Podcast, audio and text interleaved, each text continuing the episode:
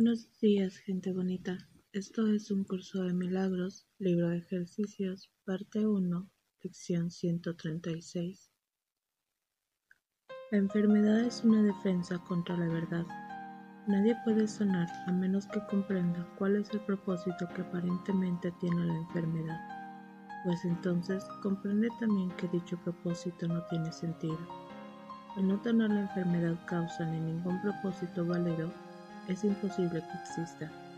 Una vez que se reconoce esto, la curación es automática, pues dicho reconocimiento desvanece esta ilusión sin sentido, valiéndose del mismo enfoque que lleva a todas las ilusiones ante la verdad simplemente las deja allí para que desaparezcan.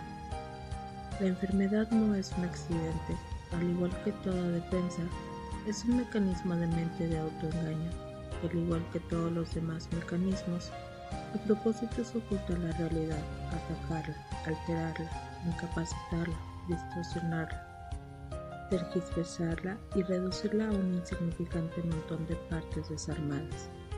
La meta de todas las defensas es impedir que la verdad sea entera.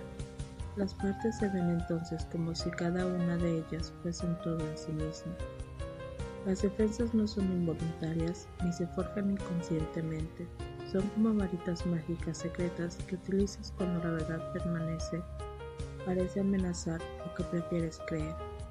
Parecen ser algo inconsciente debido a únicamente la rapidez con que decides emplearlas. En ese segundo o fracción de segundo en que decides emplearlas, reconoces exactamente lo que te propones hacer y luego lo das por hecho. ¿Quién sino tú decide que existe una amenaza que es necesario escapar y erige una serie de defensas para contrarrestar la amenaza que ha juzgado real?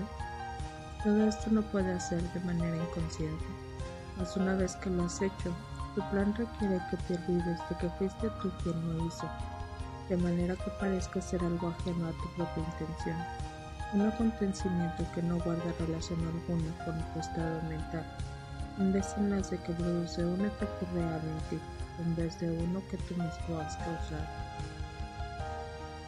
La rapidez con la que te olvidas del papel que desempeñas en la fabricación de tu realidad es lo que hace que las defensas no parezcan estar bajo tu control, mas puedes recordar lo que has olvidado si estás dispuesto a reconsiderar la decisión que se encuentra doblemente sellada en el olvido. El hecho de que no te acuerdes no es más que una señal de que esta decisión todavía está en vigor, en cuanto que ese es lo que deseas. No confundas esto con un hecho. Las defensas hacen que los hechos sean irreconocibles.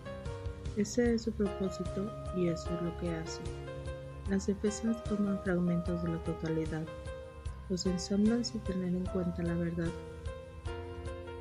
la verdadera relación que existe entre ellos y de esta manera dejan ilusiones de una totalidad que no existe.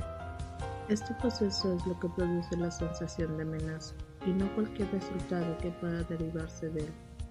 Cuando se arrancan partes de la totalidad y se consideran como algo separado y como un todo en sí mismas, se convierten en símbolos que representan un ataque contra la totalidad y, al en efecto lograrlo, esto no se puede volver a ver como la totalidad que es. Sin embargo, has olvidado que dichas partes solo representan tu decisión de lo que debe ser real, a fin de que ocupe el lugar de lo que sí es real. La enfermedad es una decisión, no es algo que te suceda si tú mismo haberlo perdido y que te debilita y te hace sufrir.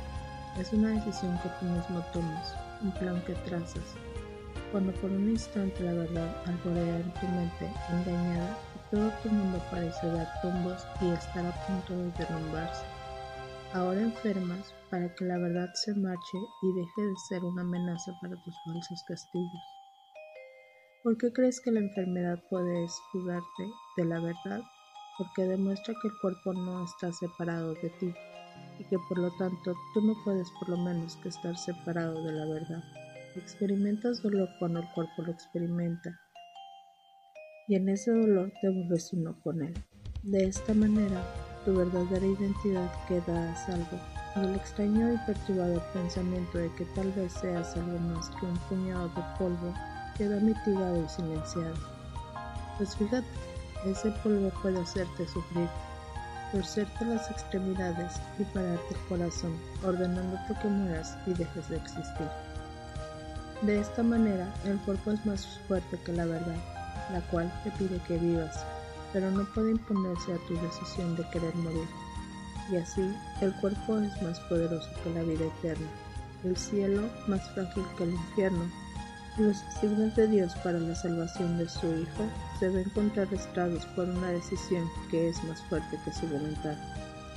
El Hijo no es más que polvo, el Padre no está completo y el caos se siente triunfante en su trono.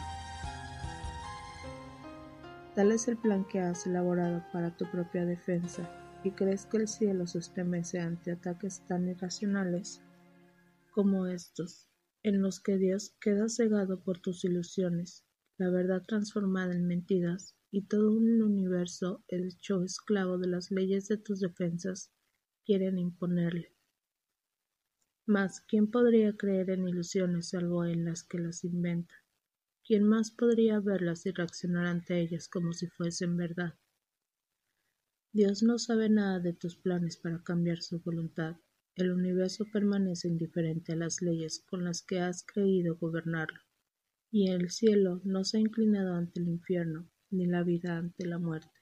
Lo único que puedes hacer es elegir pensar que mueres, o que sufres en verdad enfermedades, o que de alguna manera tergiversas la verdad. Lo que ha sido creado no guarda relación alguna con eso. Las defensas son planes para derrotar lo que no puede ser atacado. Lo que es inalterable no puede cambiar, y lo que es absolutamente impecable no puede pecar. Esta es la simple verdad. No recurre a la fuerza ni al dominio, no exige obediencia, ni intenta demostrar cuán fútiles y lamentables son tus intentos de planear defensas que la puedes alterar. La verdad solo desea brindarte felicidad, pues ese es su propósito. Quizá exhala un pequeño suspiro, cuando rechaza sus dones. No obstante, sabe con absoluta certeza que recibirás lo que Dios dispone para ti. Este hecho es lo que demuestra que el último es una ilusión, pues el tiempo te permite pensar que lo que Dios te ha dado no es verdad ahora mismo, como no puede por menos que serlo. Los pensamientos de Dios son totalmente ajenos al tiempo, pues el tiempo no es sino otra absurda defensa que ha surdido contra la verdad. Lo que él dispone, no obstante, está aquí y tú sigues siendo tal como él te creó. El poder de la verdad es muy superior al de cualquier defensa, pues ninguna ilusión puede permanecer allí donde se le ha dado entrada la verdad, y ésta alborea en cualquier mente que esté dispuesta a deponer sus armas y a dejar de jugar con necesidades. La verdad se puede encontrar en cualquier momento, incluso hoy mismo, si eliges practicar darle la bienvenida. Este es nuestro objetivo hoy. Dedicaremos un cuarto de hora en dos ocasiones a pedirle la verdad que venga y nos libere. Y la verdad vendrá, pues jamás ha estado separada de nosotros. Tan solo aguarda la invitación que hoy le hacemos Introducimos dicha invitación con una plegaria de curación para que nos ayude a superar nuestra actitud defensiva y permita que la verdad sea como siempre ha sido. La enfermedad es una defensa contra la verdad. Aceptaré la verdad de que soy y dejaré que mi mente sane hoy completamente. La curación destellará a través de tu mente abierta a medida que la paz y la verdad te alcancen para ocupar el lugar de la contienda y de las imaginaciones vanas. No quedará ni uno solo rincón tenebroso que la verdad pueda ocultar y defender contra la luz de la verdad. No quedarán en tu mente figuras sombrías procedentes de tus sueños, ni absurdos y obscuros anhelos, cuyos propósitos dobles se persiguen descabelladamente. La mente sanará de todo deseo enfermizo que jamás haya tratado que el cuerpo obedeciera. Ahora el cuerpo está sano porque la fuente de la enfermedad está dispuesto a recibir alivio. Y reconocerás que practicaste bien, por lo siguiente, el cuerpo no sentirá nada en absoluto. Si has tenido éxito, no habrá sensación alguna de enfermedad o de bienestar, de dolor o placer. La mente no responderá en absoluto a lo que el cuerpo haga. Lo único que se conserva es su utilidad y nada más. Tal vez no te des cuenta de que esto elimina los límites que le habías impuesto al cuerpo como resultado de los propósitos que le habías adjudicado. A medida que estos se dejan a un lado, el cuerpo tendrá suficiente fuerza para servir a cualquier propósito que sea verdaderamente útil. La salud del cuerpo queda plenamente garantizada porque ya no se ve limitado por el tiempo, por el clima la fatiga, por lo que come o bebe, ni por ninguna de las leyes a que antes lo sometías. No tienes que hacer nada para que esté bien, pues la enfermedad es ahora imposible. Mas para conservar esta protección es preciso que te mantengas extremadamente alerta. Si permites que tu mente abrigue pensamientos de ataque, busque o planes para contrarrestar cosas que tal vez puedan pasar en el futuro, te habrás vuelto a extraviar y habrás forjado una identidad corporal que atacará al cuerpo, pues en ese caso la mente estará enferma. De ocurrir esto, remédialo de inmediato, no permitiendo que tu actitud defensiva te siga haciendo daño. No te confundas con respecto a lo que necesitas sanar, sino que di para tus adentros. He olvidado lo que realmente soy, pues me confundí a mí mismo con mi cuerpo.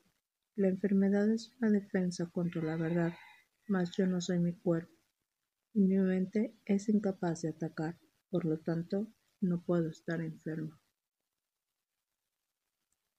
La enfermedad es una defensa contra la verdad. Aceptaré la verdad de lo que soy y dejaré que mi mente sane hoy completamente.